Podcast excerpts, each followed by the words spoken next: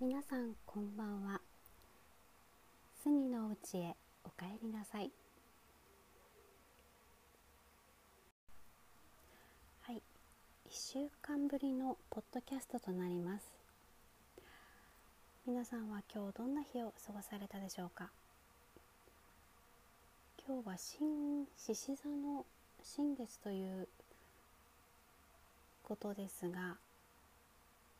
私はあの月のことに関してはちょっとよくわからないのであの何ともお話はできないんですけれどもあの今日は、えー、知人のお手伝いをさせていただきました。というのがあの私は今司会の勉強をさせていただいていろんな勉強を、まあ、うん、そうですね。広範囲で学ばせていただいてるんですけれども私がこの司会の勉強を知人が知っていたのであの久しぶりに連絡が来まして実は来月オープンする予定のお店があるということでちょっとお手伝いをしてもらえないかと言われてあのナレーションのお手伝いをさせていただきました。私はあの初めてこのお仕事をさせていただいたんですけれども、まあ、緊張はしたんですがちょっと楽しかったですね。なんかハマりそうになりました。であの前日に原稿をいただいて、まあ、自分でチェックをしながら読んでいたんですけれども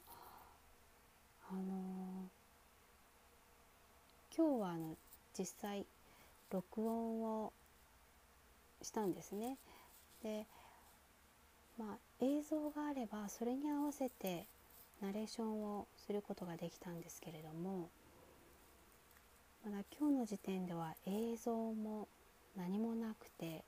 もう自分の想像だけでナレーションをしなければいなかいけなかったのでちょっと難しいところもあったんですがまあそれでも抑揚をつけながら自分なりにナレーションをすることができたので今日はすごくいい経験をさせていただいたなと思います。なかなかこういう機会っていうのは、まあ、コロナの影響もあって今イベントとかもほぼほぼないので、まあ、本当に今日は今日は充実した一日だったなと思いましたで、まあ、ちょっと話が戻るんですけれども、ま、新月の日に新しいことを始めるといいよという噂を聞いていてあ考えたら今日そうだ新しくナレーションの仕事をしたと思ってあなんかこれはいいタイミングだったのかなとちょっと思ったので今こうやってポッドキャストで皆さんにお話をさせていただいています。で、まあ、なかなかコロナコロナが、あの収まらない状況で、まあ、この仕事も難しいとは思うんですけれども